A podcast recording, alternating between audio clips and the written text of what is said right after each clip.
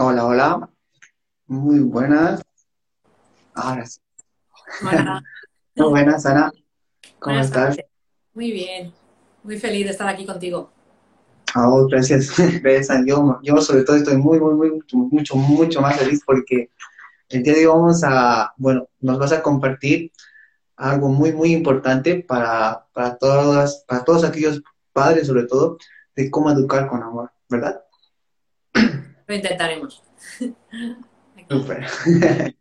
Bien, Agnieszka, antes, antes de empezar, eh, cuéntanos de dónde eres, eh, a qué te dedicas y por qué te dedicas a, a eso, por qué compartes tanto contenido con relación a educar. Yo creo que es porque es mi pasión.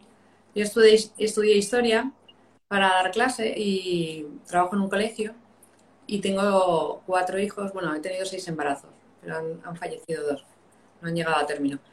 Y siempre he estado formándome en, en educar, en cómo iban evolucionando los periodos sensitivos de los niños y el trabajo con ellos en casa. Y la verdad es que ahora la mayoría tiene, bueno, ya está, ha terminado medicina este año y para mí ha sido siempre disfrutar estar con ellos. Entonces, eh, yo veía que tenía vida y digo, tengo que compartir mi experiencia, mi forma de verlo y ayudar a otras personas que disfruten lo que disfruto yo en casa.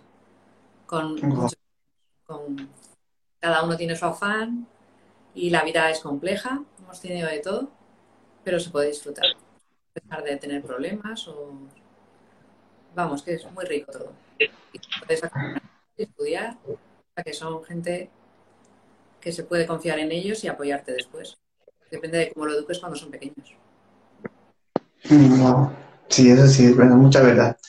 Eh, he visto, he visto que compartes mucho contenido con, la, a- con relación a educación. eh, sobre todo con tu, eso, todo eso, todo, todo eso que vas haciéndolo, me imagino que lo haces con, con tu familia. Justamente ayer teníamos que tener un directo y priorizaste más a tu familia, ¿verdad? Yo creo que eso es parte de ser de, ser padre o madre, eh, creo, ¿no? Porque uno debe priorizar o esto o el otro. ¿Tú qué dices, eh, Ana? Pues la verdad es que yo creo que siempre es más importante la familia que todo lo demás. Entonces, sobre eso se apoya, porque tú tendrás una vida laboral que acabará, pero tu vida familiar seguirá. Y también estaba antes de que tú empezaras a trabajar. Entonces, para mí es fundamental. Que hay que buscar un equilibrio, es verdad. Que hay que ganar dinero para trabajar, también es cierto. Pero que en la medida de lo posible, eh, lo más importante para mí son mis hijos. Entonces nos fuimos a un parque porque no había posible, posibilidad hoy, fuimos a un parque acuático y disfrutamos muchísimo. O sea que no había posibilidad Wow, yo así y, y- y tengo que agra- agradecerte tu flexibilidad porque realmente yo había quedado contigo. También pensé sí. desde la que digo, yo aquí y hablamos, no hay problema, pero sí, es verdad que el sonido es mucho mejor aquí en casa. Ajá, eso es verdad. Eh, yo la verdad estaba muy, muy agradecido, sobre todo, eh, para mí es una inspiración que, o sea, la forma en la, la que has actuado, ¿no? De siempre priorizar a tu familia. Yo la verdad tengo, eh, bueno, tengo, yo, yo, yo, yo formo a niños y normalmente siempre estoy en contacto con padres de familia y pienso que este directo va a ser una de mucho aprendizaje, una experiencia de mucho aprendizaje que pienso que va a poder ayudar a, a, a todas las personas, bueno, sobre todo a los niños, a los papás con los que voy, normalmente voy interaccionando. Sí, eh, anteriormente te, te hice una, bueno, he formulado varias preguntas que estoy seguro que va a ser mucho, mucho, mucho, muy enriquecedoras. Sí, entonces tengo la, la primera pregunta. ¿Cómo debería, cómo, cómo debería brindar amor eh, el padre a sus hijos, el, papá la mamá, o sea, a sus hijos, ¿cómo debería ser, cómo debería ser eh, brindar amor al, papá la mamá? El papá la mamá a sus hijos. Pues dedicarles tiempo. O sea, es la realidad que a veces no tenemos y para querer, o sea, Coopers dice, por ejemplo, que planta que no riegas, planta que se muere.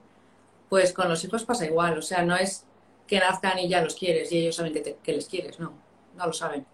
Ni tú tampoco lo sabes, porque cuando nace un primer hijo, nunca has tenido un hijo, entonces tampoco sabes cómo se quiere. O sea, sí que hay una cosa innata que dices, pues lo quiero, pero tienes que ir aprendiendo lo que necesita el niño, mirarle a los ojos, y luego ir corrigiéndole. Y entonces para eso necesitas tiempo, tiempo de estar con él. Y hablarle con cariño, tener paciencia, porque te va a sacar lo peor de ti y lo mejor de ti, un niño. Entonces, cuando sale lo peor, pues saber tú tener el temperamento y controlarlo, respirar, irte a otro sitio, pero no descargar tus, tus presiones o tus tensiones con los niños, que a veces como es la parte más débil, pues a lo mejor sale más rápido eso, o pegarle un grito, o eso no. Pero sí saber que cada niño en cada momento necesita una cosa y, luego tirar de él para que se vaya superando, igual que en el deporte. Es un entrenamiento poco a poco, empezando de lo poquito a, a mayor nivel cada vez. Es igual, ¿eh? Es lo mismo. Yo creo que tú lo puedes hacer muy bien. Y luego saber que cada hijo y cada padre están conectados y tú eres el mejor educador de tu hijo. O sea, yo te puedo ayudar o te puedo enseñar cómo lo hago yo para que te inspire, pero tú tienes que transformarlo a tu casa, que eres el que lo sabes. O sea que... Mm. Sí, justamente, eh, justamente lo que tú dices eh, tiene mucha verdad, porque a veces cuando, eh, bueno, yo tengo una hermana que igual, o sea, tiene un niño muy pequeño, bueno, el niño es muy hiperactivo. a mí me gusta porque, o sea, es muy enérgico, tiene ganas, pero a veces sobrepasa esos, esos límites, a veces empieza a hacer todo. Entonces yo le decía, tratar de, esta manera, yo le digo, no, o tratar de estudiar o leer algo de, sobre cómo educar a, tu niño. Y ella me dice, eh, es muy fácil, o sea, adquirir conocimiento, la, idea es cómo aplicarlo. O sea, yo trato, pero no se puede. trato, pero no se puede. Y yo creo que, como tú dices, es mucho el tiempo y buscar la forma de probar una y otra. Yo, por trato siempre de eso cuando yo soy, cuando, como yo educo a niños, busco la forma. Uy, no me resultó esto, entonces busco otra forma. Voy buscando. Y eso a, partir de siempre buscar información, a través de buscar eh, personas que, que, saben, que, que buscan educarlos también. ¿No? Entonces, yo creo que es muy importante lo que tú dices. Sí, lo que pasa también, hay que contar que los padres son las 24 horas y todos los días, entonces siempre hay un desgaste y un agotamiento. Entonces tenemos que contar con ello, no es lo mismo que dices, bueno, yo soy entrenador y los educo unas horas al día, pero luego voy a casa y descanso.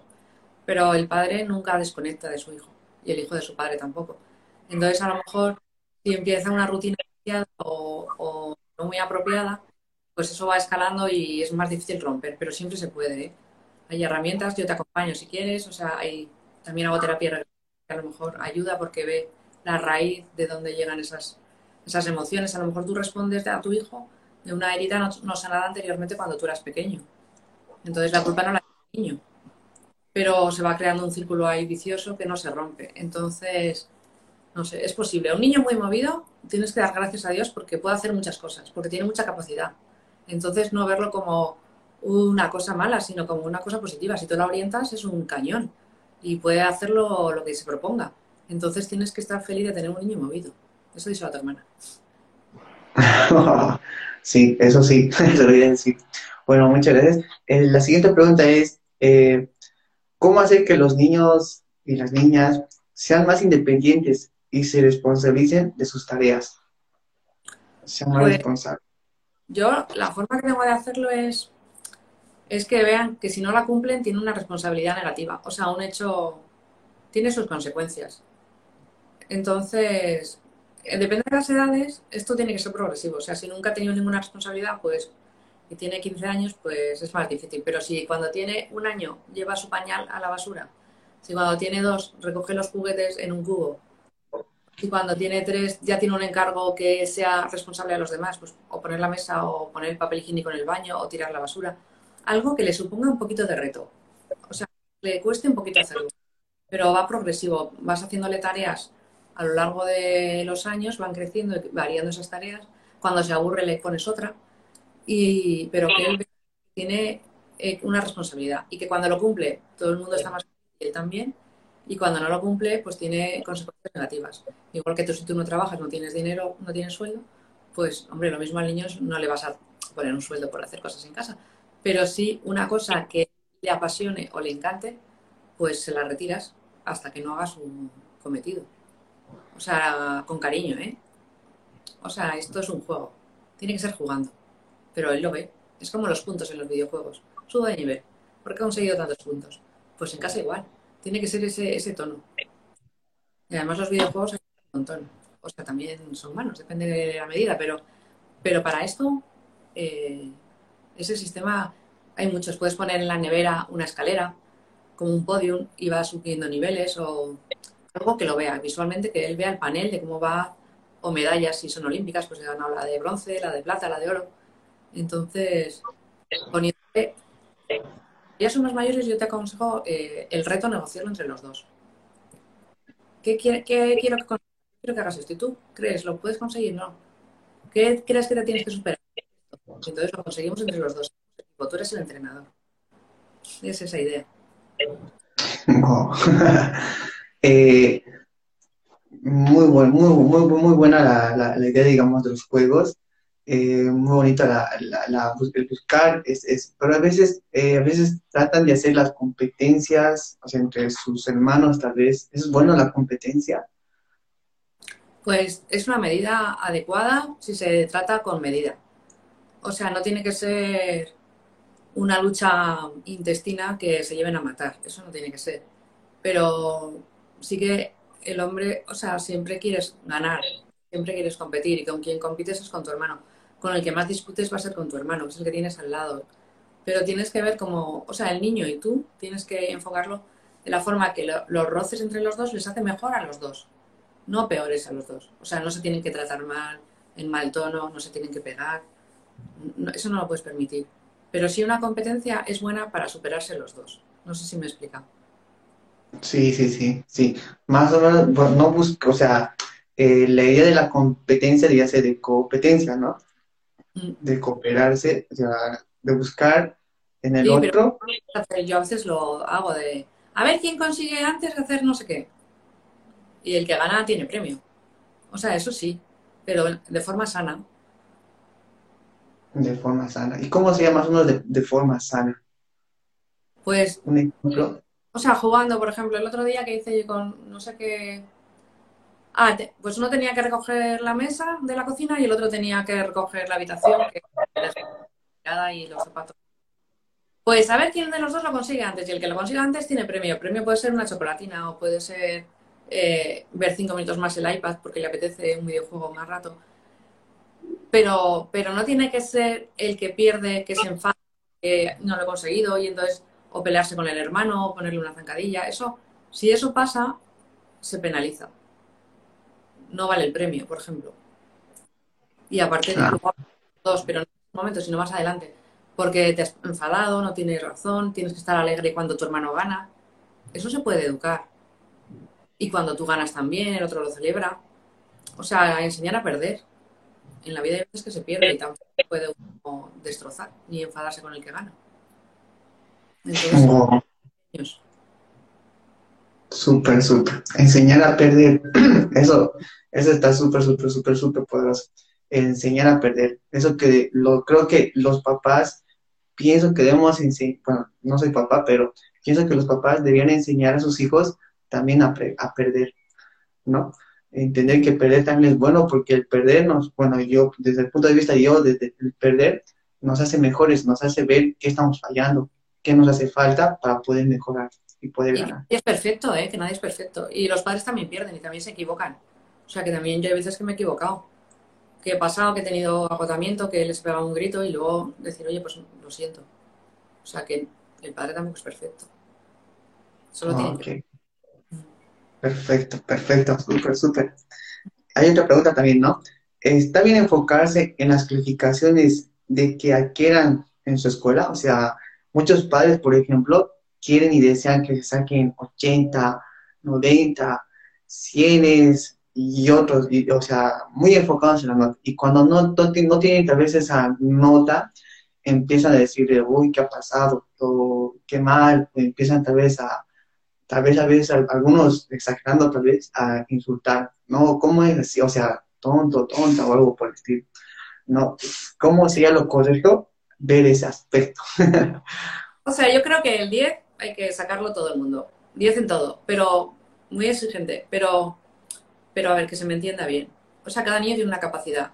Entonces, el 10 de ese niño a lo mejor no es igual que el 10 de la nota en el papel.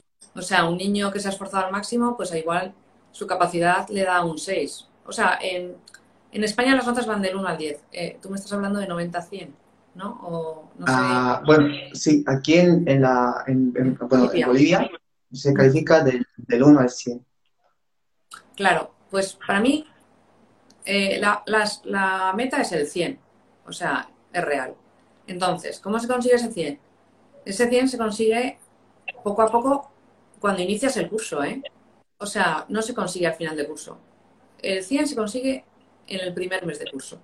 ¿Cómo se consigue? Pues eh, poniéndose un horario, haciendo una rutina, viendo si algo va fallando, poner un apoyo. Eh, cuando un niño no, funciona bien en el cole, puede ser o que el profesor no lo entienda, o que tenga un problema con los amigos, o que tenga un problema en casa. Entonces, es buscar por qué está fallando. En principio, los, los niveles educativos están adecuados a la edad para que todos los niños los consigan, incluso bien. Entonces, también hay niños que tienen necesidades educativas especiales, pues para esos a lo mejor el 100 está en el 50 de otro niño, ¿sabes? Pero sí es, para mí el objetivo es que cada uno sea su mejor versión. Entonces ir acompañándole y apoyándole desde el principio. A ver, mm, se puede conseguir, ¿eh? No es, no es tan difícil. O sea, yo desde los 11 años, mis tres niñas han sacado todo dieces. O sea, queda un poco así, pero cada año su media ha sido un 10. Eh, y yo un trabajo suyo y un, apoyo desde casa y un conjunto de cosas. También su capacidad intelectual, pero, pero vamos, que, que cada niño puede conseguir un 10. O sea, que se puede conseguir y apoyar los padres. Luego hay muchos desarrollos que se ha estudiado muchísimo en neurociencia, de leer más rápido, de tener más comprensión. No sé, yo tengo un curso de lectura rápida, por ejemplo, que ayuda. Eh, hay ejercicios de memoria, de cerebro, de como un, fitness, pero cerebral. Entonces, no tienes que decir, es que mi niño no llega. Pues, a lo mejor le puedes apoyar de otra manera. Hay juegos, eh, se trabaja con música también. Hay mil herramientas y además gratuitas en Internet. O sea, que es que no, es saber encontrarlas. Yo tengo un grupo de Telegram que si alguien se quiere conectar, voy colgando cosas. O me puede preguntar, pues mi hijo falla en esto y, y yo le puedo aconsejar un libro es posible, ¿eh? O sea, se puede conseguir. Yo lo he conseguido, lo tengo en casa. Entonces, mm, creo que lo pueden conseguir mucha más gente.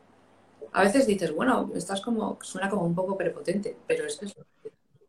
Y no es prepotente. O sea, es que es, trabajo del día a día. El trabajo de día a día. Mm. O sea, tú como ejercicio, porque haces deporte todos los días. Si no lo hicieras, no llegarías a tus metas y a tus niveles, ¿no? Es, es, es, sí una cuestión de hábitos y también de actitud. Y luego descubrir el problema y solucionarlo. Y cuanto antes. La disciplina es fundamental y el apoyo, y apoyo en ella, nos dice Comendete, eso es verdad. Eso sí, es verdad.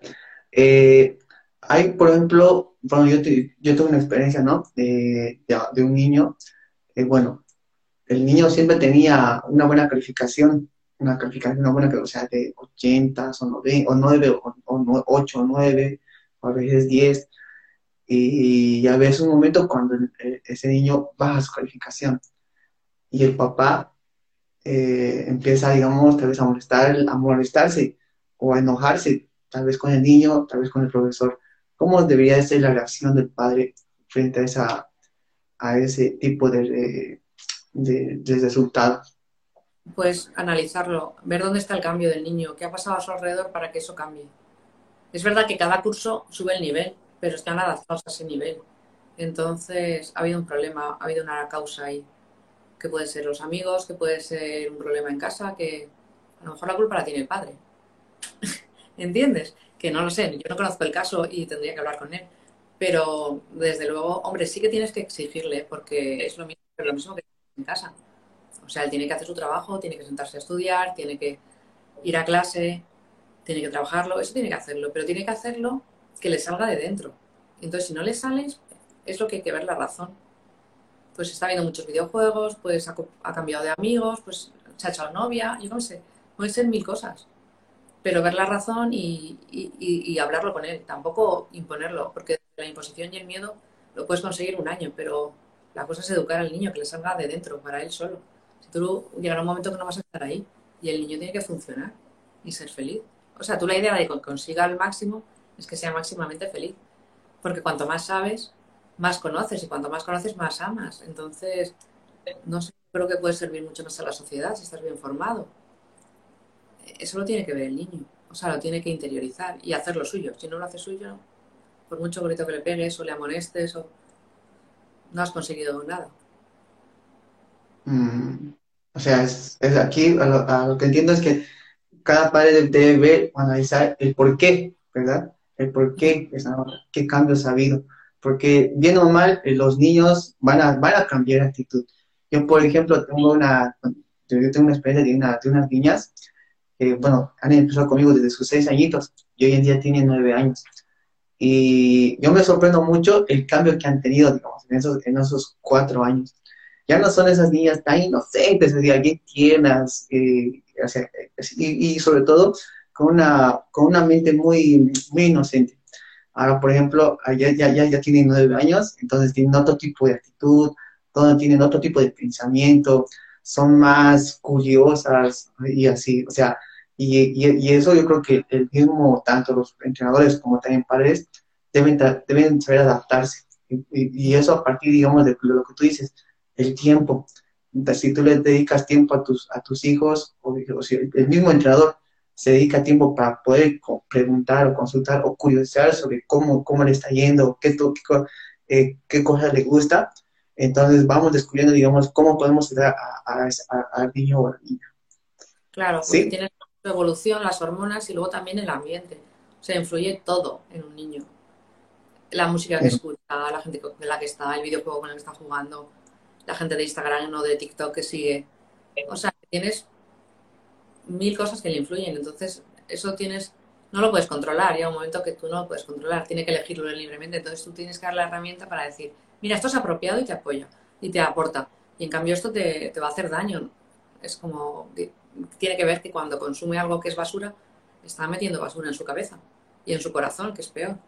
Entonces, tiene que saber discernir el niño y eso le tienes que enseñar, igual que le enseñas a comer, no le vas a dar de comer, de beber un vaso de lejía, le das a beber agua o alimentos sanos.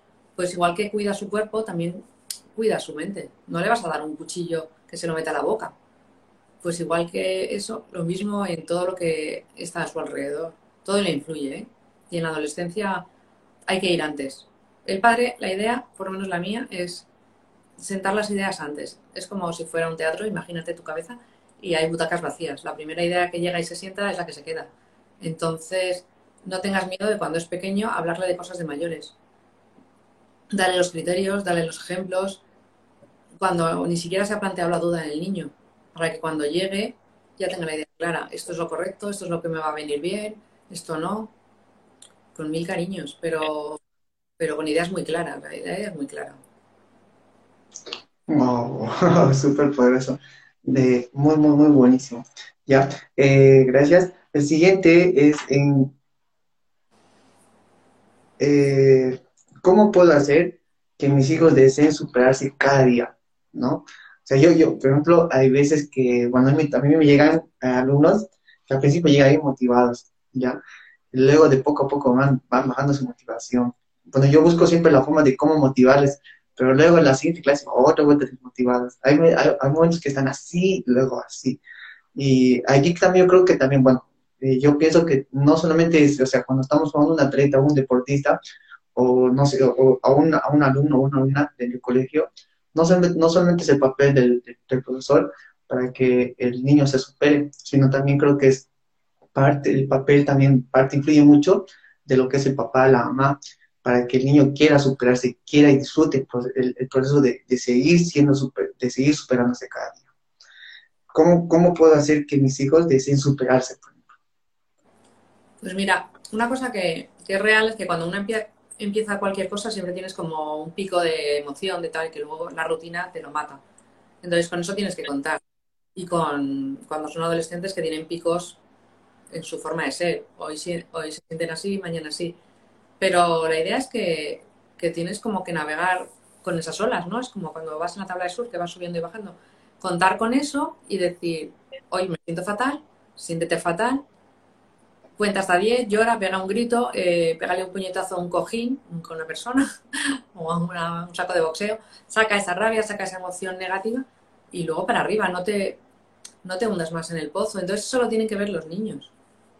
Eso que, que, y además tienen que ver sus, cuando se superan, que lo han conseguido y estar felices, o sea, sus retos, sus medallas, eh, saber quererse, saber el padre que se lo reconozca, esto lo has hecho genial. O sea, una cosa que ha sido, no sé, pues lo que hemos dicho, recoger la mesa. ¡Ah! Es que te ha salido fenomenal, la mesa está súper limpia. Y apoyárselo. O tú, en un ejercicio que hayan hecho, pues que la postura ha sido la correcta, que la intensidad ha sido la adecuada. Es que te has puesto fenomenal, es que es para grabarte y hacerte una foto porque de verdad que lo es para subirle Instagram, de lo bien que te ha salido esta sentadilla. O sea, las cosas pequeñas que hacen bien, disfrutárselas, o sea, premiárselas. Entonces, que ellos lo, se reconozcan que cuando que, lo consiguen, que tienen esa capacidad de hacerlo bien. Yo creo que el refuerzo positivo también es buenísimo. Sí, eso sí. Y, yo, creo que eso, de reforzar eso, eh, eso que, que han hecho los niños es un hábito. Eh, yo, por ejemplo, hace un tiempo atrás, a mí me costaba, o sea, lo hacían, pero muy bien, nada más, ¿no? Ahora, por ejemplo, ya le voy, cuando logran algo, eh, intensifico eso. O sea, ¡oh, qué bien! Chócales. O sea, hacemos algo, algo bonito, digamos, de... de Mira, otra vez Enséñaselo a este. Mira, esta lo hace fenomenal. Que te enseñe ella, que lo haga ella para que lo veáis. Entonces, ser modelo o enseñar a otro que tú lo estás haciendo bien, eso también es muy bueno para ellos. Y es que es real. En los hijos, los, los mayores ayudan y educan muchísimo al pequeño al que va detrás. Oh, sí, eso sí, es mucho, muy, cierto. Wow, súper. Eh, el siguiente sería la pregunta que, ¿cómo hacer, cómo hacer entender que lo que hace está mal sin castigar, eh, sin castigos, golpes ni humillaciones? ¿Cómo hacer, eh, hacer entender a los niños que lo que es, lo que está haciendo está mal sin castigo, golpes ni, humillaciones. ¿Cómo pues, crees Tiene que verlo, o sea, tiene que verlo. Entonces, hay veces que los niños no lo ven, que no se dan cuenta el daño que hacen a otro niño o que lo que están haciendo, eh, todo lo que tienen alrededor le influye. O sea, si tú actúas mal, tú estás en conexión con todos los que tienes alrededor y entonces influyes en todos. Si lo haces bien, también influyes en todos.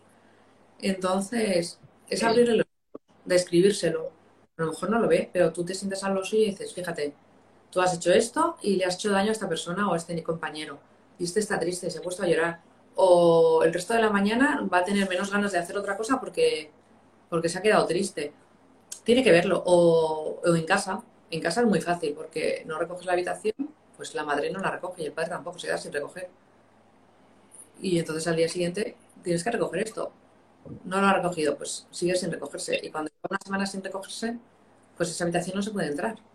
Lo tiene que ver. O sea, lo que hacemos mal a veces los padres es ir detrás y, recogiendo por no enfadarte o por no pegarle un grito. Pues no, no, lo tiene que ver. O sea, o le quitas la, comida. Yo a veces les digo, bueno, no les quitas la comida nunca porque siempre lo han hecho, pero el que no trabaja, que no coma. Entonces, o sea, cosas así, ¿no? O tener como un protocolo de si no consigues esto, eh, vas a tener pactar los, los castigos. Yo a veces con el pequeño a veces también lo hago. Digo, esto lo has hecho mal.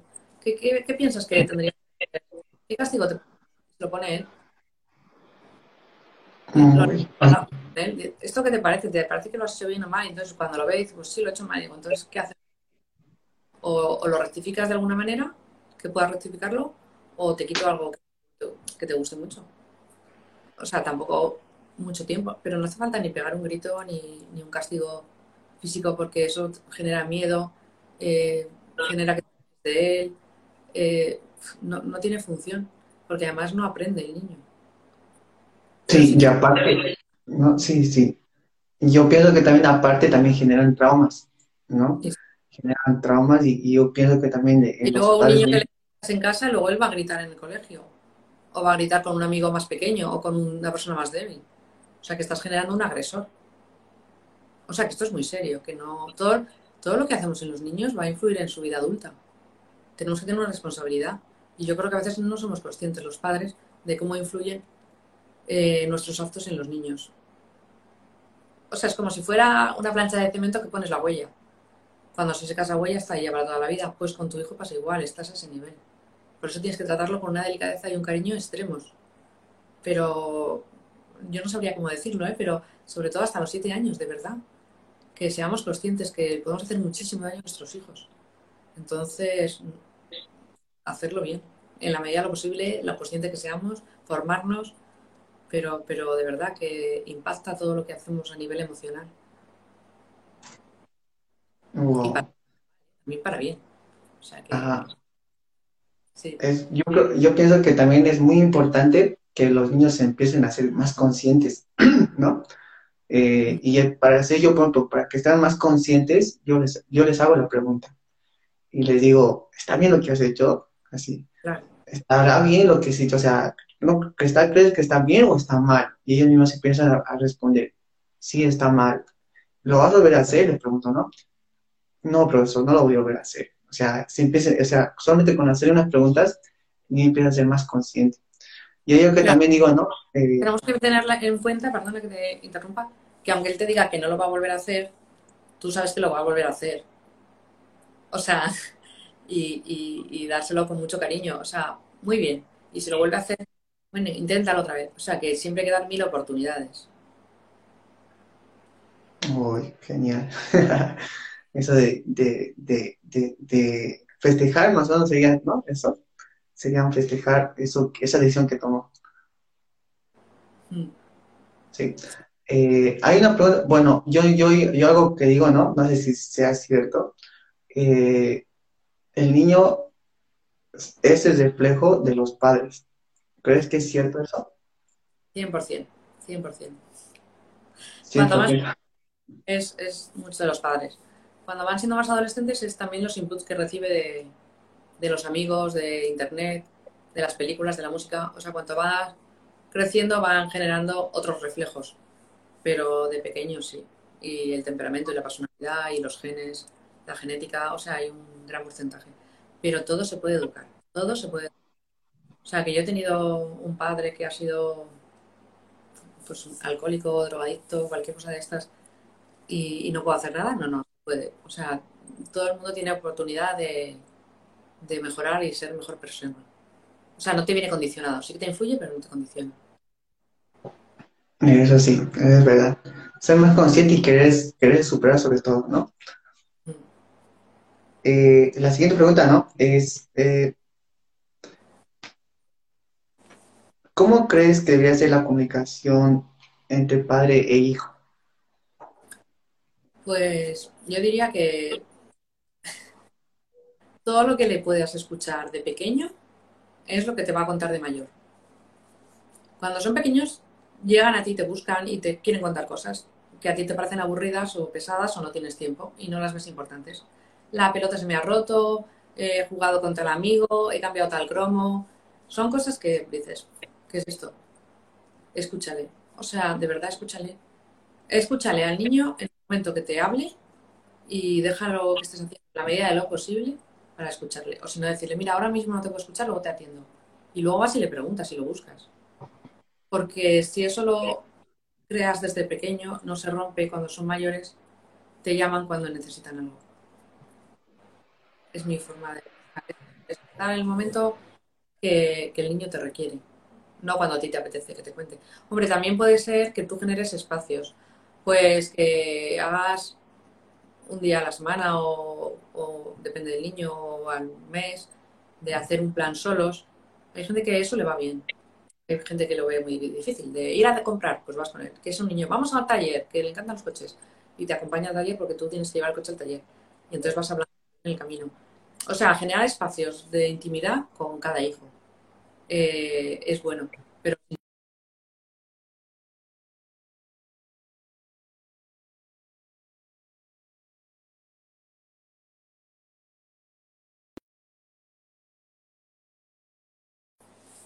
¿Me has oído?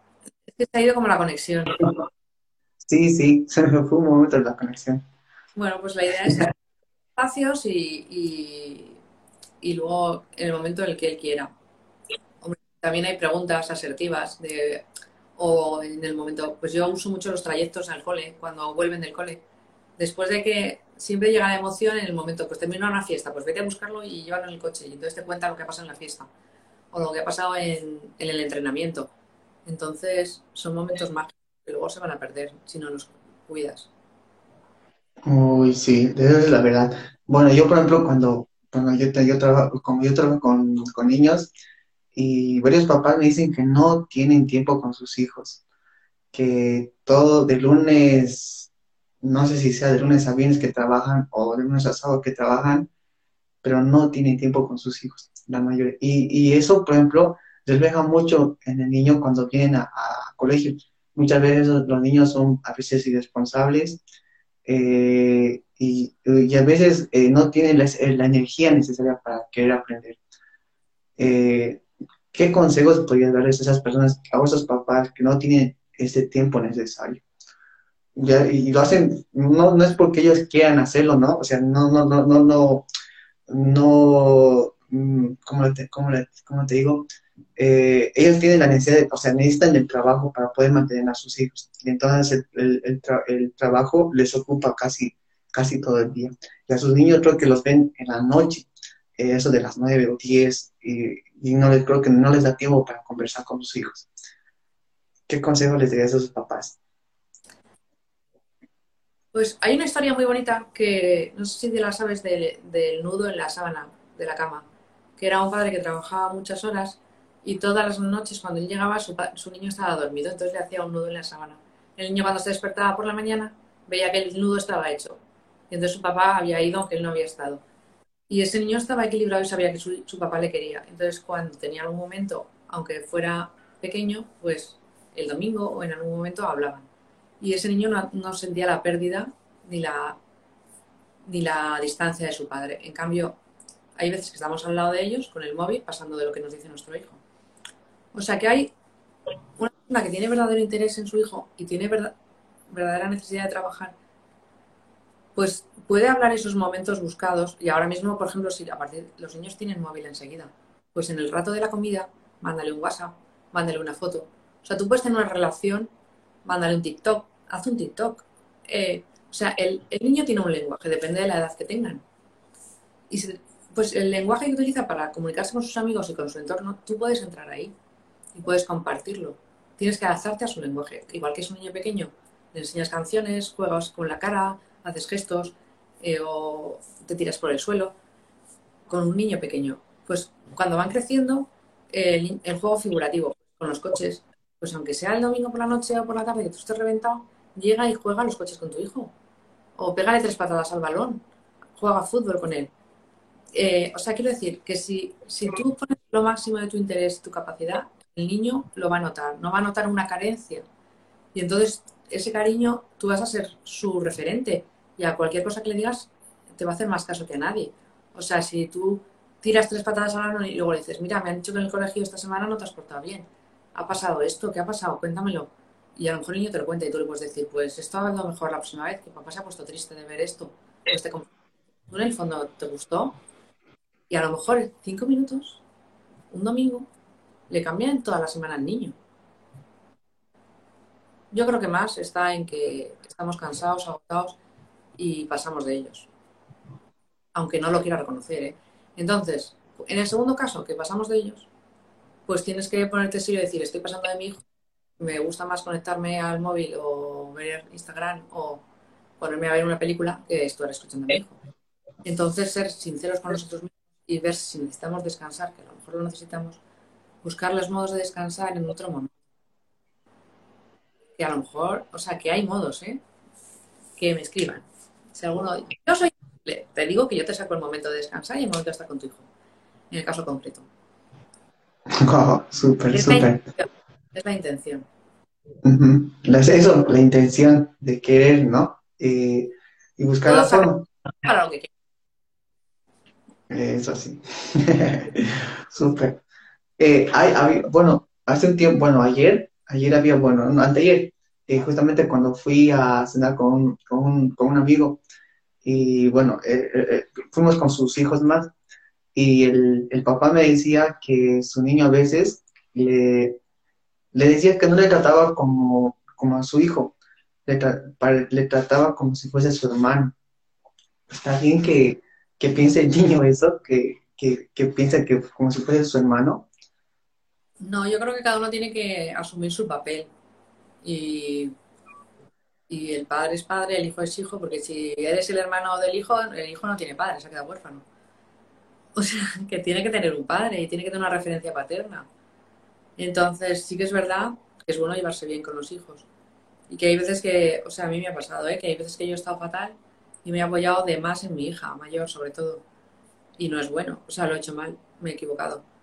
Y, y lo reconozco. Pero, pero en la medida de lo posible, el padre es padre, el hijo es hijo, el hermano es hermano.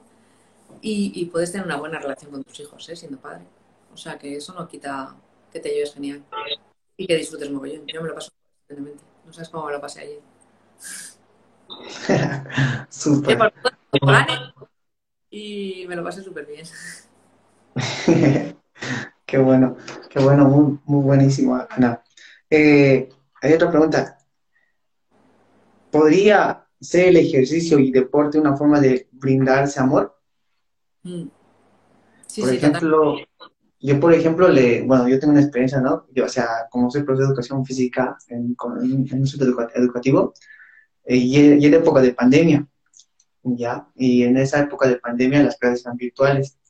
Y yo decía, ¿cómo hago que las clases sean divertidas? Porque los niños solitos en la cámara es pues, aburrido. O sea, que ellos ahorita hagan los ejercicios y todo eso. Ya, entonces yo le invitaba al papá a la mamá para que hagan actividad física junto conmigo, junto con los niños. Muy bien. Y algunos niños no estaban, o sea, por ejemplo, no estaban ahí con, con el papá, o sea, se sentían solos. Profe, yo no tengo a mi mamá acá, está trabajando.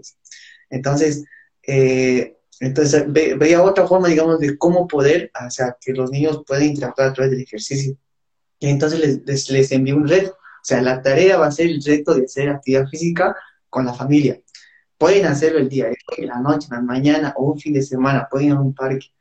Y muchos criticaron, muchos me criticaron el por qué, por qué, por qué está haciendo esto, por qué, por qué, por qué quiere que nosotros hagamos ejercicio con, con el niño, y o sea, bien. Pero por otra parte, habían otros papás que estaban muy felices y bien contentos porque se han divertido, se han conocido, se han, han experimentado eh, con ellos eh, algo que tal vez nunca conocieron, por ejemplo, ¿no? O sea, han, han empezado a tener una conversación más sana, interactuar sobre todo, una interacción, una interacción, una comunicación saludable. O sea, yo creo que eso es buenísimo y yo lo he hecho con mis hijos y, y me ha dado una pereza bestial. O sea, quiero decir, el niño tiene una energía que el padre no la tiene. No la tiene porque no la has practicado, ¿eh? No porque no la tengas, sino porque te has dejado. Entonces, yo he aprendido a patinar con ellos, hacemos kitesurf cuando podemos también juntos y yo soy un paquete. Soy un paquete para todos los deportes. Me tiro tres, tres años y no avanzo, pero me río muchísimo. O sea, yo voy a mi nivel y ellos empiezan y me superan. Entonces, yo lo veo muy bueno y veo y entiendo al padre que, protesta, ¿sabes? Pero no protesta porque la idea sea mala. No, no, la protesta es por él mismo, porque le da una pereza que se muere. Y luego mm, tiene poca energía y, está cansado. Entonces, eh, yo lo que les llamaría a esos padres que protestan, que el ejercicio primero que hagan sea una sentadilla y una flexión. Y ya está. Y mañana una sentadilla y una flexión. Y pasado dos sentadillas y una flexión. O sea, eh, la de exigencia mínima. O sea, que, que sea lo mismo eh, una hora de, de ejercicio para un padre que está habituado que dos ejercicios de repeticiones, dos repeticiones para uno que no ha hecho nunca nada. Y sea lo mismo. Que, o sea, tú como profesor yo valoraría eh, la curva de aprendizaje. No que los padres tienen que hacer. No, pues mi padre no ha hecho nunca nada, pues que haga solo una- un ejercicio del la primer ejercicio, o sea, una repetición del primer ejercicio. Y me vale igual. Y con eso ya está. Que levante el sofá y suba las- los brazos para arriba. Pues ya está, solo eso. O sea, en la educación tiene que ser la curva adaptada a la persona. La curva de aprendizaje. Que, que le supone un poquito, pero, pero nada. O sea, no una violencia, no. Un, un ejercicio bestial o una, un cambio muy radical, pues no, no porque no es real. Lo va a hacer un día y protestando. Eso no es lo que buscamos. Tú buscas que, que, que tiene el ejercicio. Yo hoy tengo un directo con una madre que le gusta mucho, o sea, que es... Y entonces lo que hace con los niños cuando vienen del cole todos los días hace ejercicio. casa y se ponen los tres a jugar, o los cuatro, tiene chicos y lo tienen como un juego y se lo pasan súper bien. Que yo intenté empezar a hacerlo con el mío y he conseguido. Yo hago con él algo una vez a la semana, que es mi nivel. Tan feliz, ¿eh? Cada uno tiene que haber nivel. O sea, desde luego yo me doy cuenta que es mucho mejor hacerlo todos los días. Sin duda. Pero cada uno lleva su, su ritmo y todos felices. Wow, súper. súper. eh, hay, hay, este, esta, esta, pregunta es muy poderosa. Eh, dice, bueno, es una pregunta que yo tengo, ¿no? Es cómo ayudar a los niños a controlar sus emociones. Con juegos y aprendiendo los padres. Estoy aprendiendo, ¿eh? Todavía. Hay un libro que se llama El emocionario, que tiene recursos, está en internet, y entonces eh, cuenta una historia, un cuento pequeñito de nada, tres líneas, cinco líneas, diez líneas de cada emoción. Primero reconocerlas. Yo creo que el primer paso es saber que las tenemos y saber reconocerlas. Luego hay ejercicios, o sea, hay juegos para reconocerlas, o sea, saber la alegría, el miedo, eh, las que son el aburrimiento, o sea, tú tienes emociones, entonces saber dónde están y localizarlas en el cuerpo. Es un juego para hacer con los niños. O sea, creo que se pueden hacer muchos. Y en grupo también. O sea, que yo creo que sí, que sentimos y, tenemos que aceptar esa emoción y trabajarla para que no nos condicione. Que hay gente que a lo mejor se deja llevar por las emociones y luego se arrepiente de lo que ha hecho. O dice, pues esto no lo he hecho bien. Y te puede traer problemas en la vida cuando actúas por impulsos. Eso no quiere decir que tienes que actuar con el corazón, siempre, pero todo unido, eres una unidad. Para mí es una unidad la persona, el corazón y la cabeza. Y la emoción está ahí y tienes que trabajarla también y reconocerla. Yo creo que es una maravilla ¿eh? la persona y los niños también. Si da gusto con ellos. Sí, eso es verdad. Eh, los niños son, bueno, tienen sus buenos y malos momentos, pero la verdad sí son muy... Lo que, me, lo que me gusta más de los niños es que tienen mucha, mucha energía. O sea, cuando tú le dices algo, sí, vamos a hacer esto, sí, todos gritan, sí, o sea, una energía muy, muy, muy, muy intensa.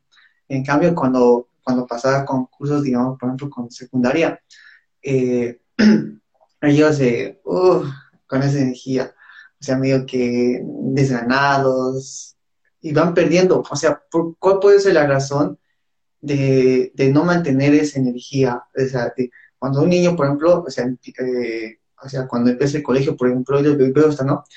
En primero, segundo, tercero, o sea, de tercer año, van manteniendo esa energía.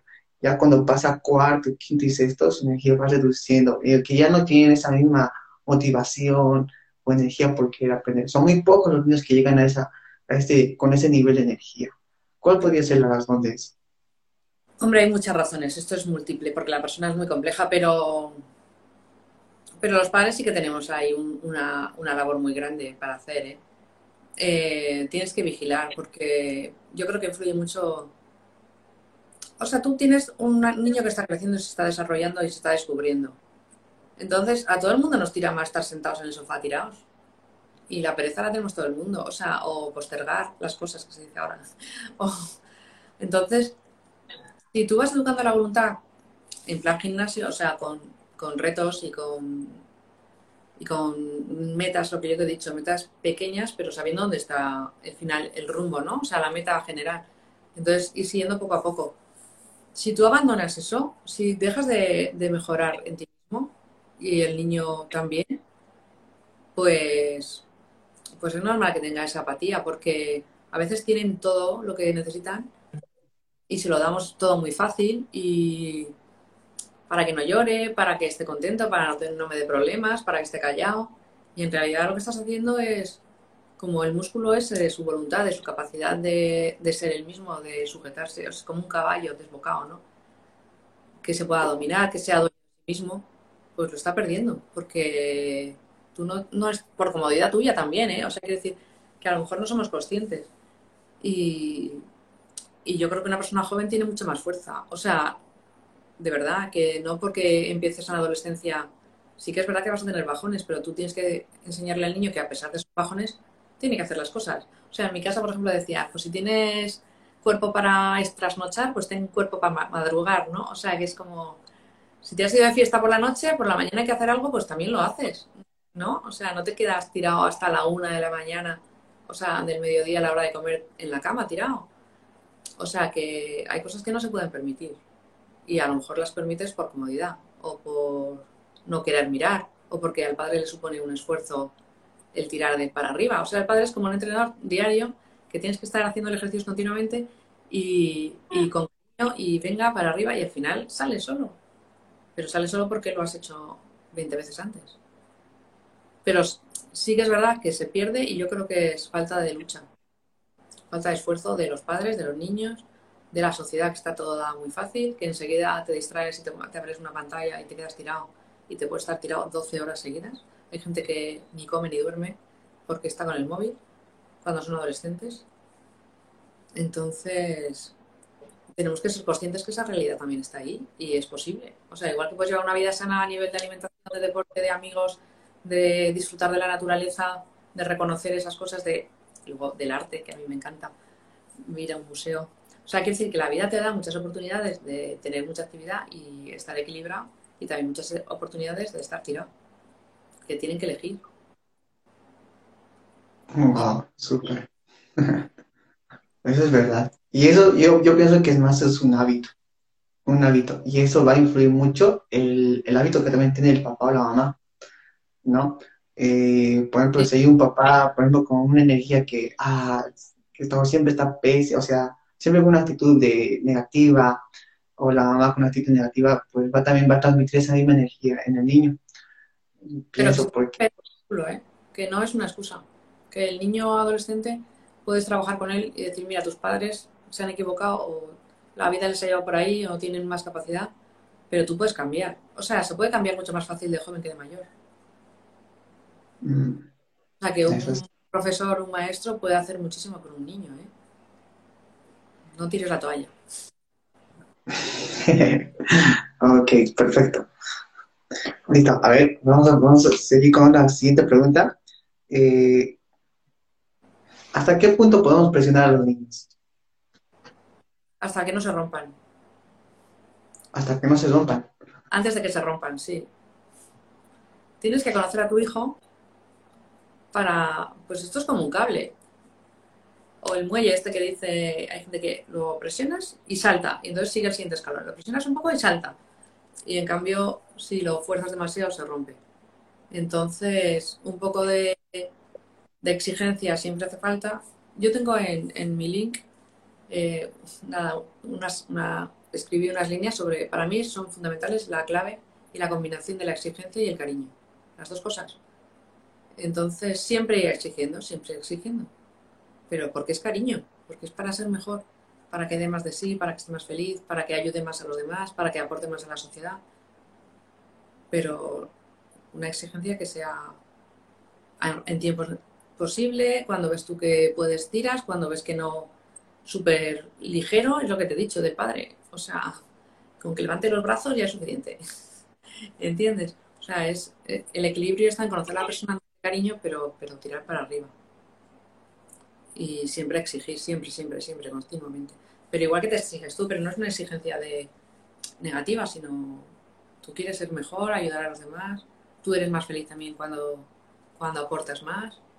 Entonces, es ese equilibrio y transmitírselo a tu. Y cuando, cuando son mayores con retos, cuando son más mayores hablando, porque vas a la cabeza, tiene que entenderlo al corazón y que tome la decisión él. Y luego, absoluta libertad. Cuando ya son mayores, yo digo, mi educación termina a los 18 años, ya no digo más. no, pero quiero no termina, pero, pero, pero si no es libre y el acto no es libre, no has conseguido educar nada. Es así, es muy, muy cierto, muy cierto. Eh, hay, por ejemplo, yo, por ejemplo, bueno, como entrenador, había un punto cuando yo les presionaba mucho, demasiado a mis, a mis atletas, a mis, alumnos, cuando, cuando estaban cerca de una competencia. Y momentos que ya no querían hacerlo, o sea, se sentían muy, muy, eh, de tanto exigirles, ya no podían, o sea, ya no querían. querían, querían darse por vencidas. ¿Cómo podías? Perdona, que, el ser humano tienes una capacidad o una limitación que te la pones tú mental. O sea, yo les haría leer, eh, no sé, hay un libro, El caballo rojo, que escribe y describe la guerra, la Segunda Guerra Mundial, con los campos de concentración, una familia italiana, cómo lo vive, y son situaciones que dices, ¿cómo el ser humano ha sido capaz mentalmente y físicamente de llegar a estos extremos y no morirse? Si ellos no se murieron, o sea, lo que tú estás exigiendo a tus, a tus alumnos y en los entrenamientos, si tú lo ves posible, lo que tienes que romper es la mentalidad y la creencia. O sea, yo lo he visto en la... Me he hecho, o sea, he hecho el máster en terapia regresiva y ayudo a gente y veo que muchas limitaciones son mentales. Entonces es romper esa limitación que es inconsciente. Y luego llega muchísimo más. O sea, pero eso en todos los niveles, a nivel deportivo, a nivel de, de estudios. O sea, tú visualiza que consigues el 10 eh, haz unas rutinas, repítetelo tres veces al día, ponte un post ahí que lo veas todos los días, con una afirmación. O sea, todas estas cosas funcionan. Igual que decir, no puedo, no puedo, no puedo, estoy cansado, estoy cansado, estoy cansado. Tú visualiza que lo consigues, que puedes, que eres capaz, porque yo sé que tú eres capaz, darle esa seguridad y, se rompen los, las, las marcas. Los niveles deportivos se rompen cada año, se superan al ser humano y todavía podemos más. O sea que que tampoco compadecernos, ¿eh? O sea, pero ahí está el equilibrio de ver si ese niño se va a romper antes de que se rompa, ayudarle para que no se rompa y que él lo acompañarle, pero, pero de verdad que, que si también le puedes acompañar de una manera, si no de la otra. Y si no buscas otro recurso. Pero si tú ves que puede dar más y él no lo ve, pues cámbiale las gafas. Hacerlos ver, ¿no? Hacerlos ver que pueden, que pues, lo pueden hacer. Sí, pero, pero nunca romperlos. Ahí está. Nunca romperlos. Ok. Perfecto. Eh, la última pregunta. ¿Cómo podemos ser inspiración para los niños? Los papás, para los niños. Y sí, sobre todo los papás. Ahorita, bueno, también sí, también, también como entrenador. O sea, la realidad de la vida es que para educar y para aprender a educar tienes que educar tú. Es como Fray Ejemplo es el mejor predicador que dicen, ¿no? O sea, aprenden por osmosis. Entonces, nada, trabaja en ti, en tu crecimiento personal. Yo te puedo ayudar, pero hay mil caminos, cada uno tiene que encontrar el suyo. O sea que es verdad, ¿eh? Ser mejor persona, ser tu mejor versión, aportar lo máximo que puedas y saber que te equivocas, que lo haces mal y quererte igual. Yo estoy trabajando en ello. o sea que que sí, que se puede, pero realmente eh, el primero que tiene que educar es el padre y la madre, que se apoyen los dos, en la medida de lo posible. También hay mil historias. O sea que yo en mi casa tengo de todo. O sea que no sé de lo que estoy hablando, pero, pero quererse mucho y, intentarlo juntos. Wow, súper, súper, súper. bueno, muchas gracias, Ana. Eh, la verdad ha sido una, un directo con mucho, mucho, muchos aprendizajes, mucha experiencia sobre todo, mucha, mucha, mucha energía, mucho que aprender. Y mucho cariño, y de verdad que yo disfruto hablando de esto. Y sé que lo que digo no es fácil llevarlo a la práctica, pero es posible. Es posible, ¿eh? No es teoría. Yo todo lo que te he dicho son realidades. Que ahora no se pueden concretar porque es un sitio así que hablas en general. Pero cada idea es un hecho concreto. O sea, que yo animo a la gente que, se pueden lograr las metas. Y se puede fallar también, ¿eh? O sea, que no pasa nada. Eso sí, sobre todo disfrutar el proceso. yo siempre estoy enfocado con eso, con el disfrutar el proceso. Yo creo que hasta los papás tienen que disfrutar ese proceso de, de saberse educar y también educar a los niños. Si ven un obstáculo, bien, pues genial, ahí está algo para poder aprender algo y para poder solucionar ese problema. Totalmente. Es lo mismo. Sí, sí.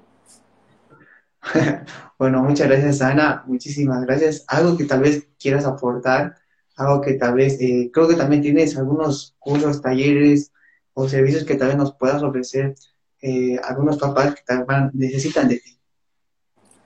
Bueno, pues yo que entren en el perfil y lo vean, en las historias destacadas está. Tengo el curso de gestión de rabietas, que es para cuando un niño se pone muy nervioso, relajarlo el curso de lectura rápida, luego la terapia regresiva, las sesiones individuales y acompañamiento grupal. O sea que yo estoy ahí. Y también me pueden escribir y yo les contesto, ¿eh? Entonces, de verdad que se puede conseguir y disfrutar y que cada, cada padre es el mejor educador. Y tú eres muy bueno, ¿eh? O sea, que, lo sepas. que también que no solamente son los padres, también son los profesores. Y para mí es un placer hablar y estar contigo y compartir y aprender de ti, que te admiro un montón.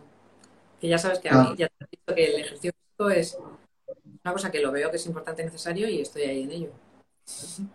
Haciendo Cuando puedo, un poco de tabata, pero, pero sí, sí, realmente te No, yo, yo igualmente eh, a ti te admiro mucho, mucho, mucho por la, por, bueno, sobre todo como, cómo educas a tus hijos, a tus, a tus hijas.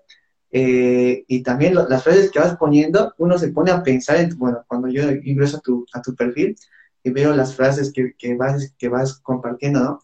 Y lo vas reflexionando, o, sea, es que, que vas aprendiendo y vas creciendo un poco más. eh, sobre todo ese, aspecto del, juego que, que, bueno, lo compartí en, en, TikTok y en las redes. Eh, eso me, me, me, me, o sea, me impactó mucho eso, cómo llevar al juego eh, el, que aprendan algo. Sí, sí, es que en realidad pero hasta los mayores. Nosotros tenemos que aprender cuando disfrutamos. Entonces, es lo mismo, ¿eh? En realidad, educar a un niño es como te educas a ti mismo, es lo mismo. Pero sí, sí. Las frases las pongo cada día, lo que me pasa y lo que me viene, de todos los pensamientos que tenemos, uno que sea bueno, que sea positivo, que sea educativo. Y ese hago el post. O sea que yo empecé los posts pensando en mis hijas, que decía, ahora ya tengo dos fuera que están estudiando fuera y, y digo, me gustaría que les quedara algo de, de lo que a mí me ha servido y entonces cada día una frase, no me cuesta nada y la pongo. Pero sí, sí. Es, para mí es una delicia hacer esto de descanso. Wow, súper. súper, súper. Bueno, muchas gracias, Ana. Eh, espero, espero en un próximo directo hagamos otro, otra, otra temática con relación a educación de hijos. La verdad, me gustó mucho. Y aprendí, bueno, personalmente yo aprendí muchísimo de este directo y bueno, me hice dar cuenta muchas cosas del, que tal vez algo no, no, me daba cuenta. Pues un placer. Muchas gracias. Entonces nos vemos en un próximo directo. Gracias a todos, a todos los de Gracias. Un beso. Hasta luego.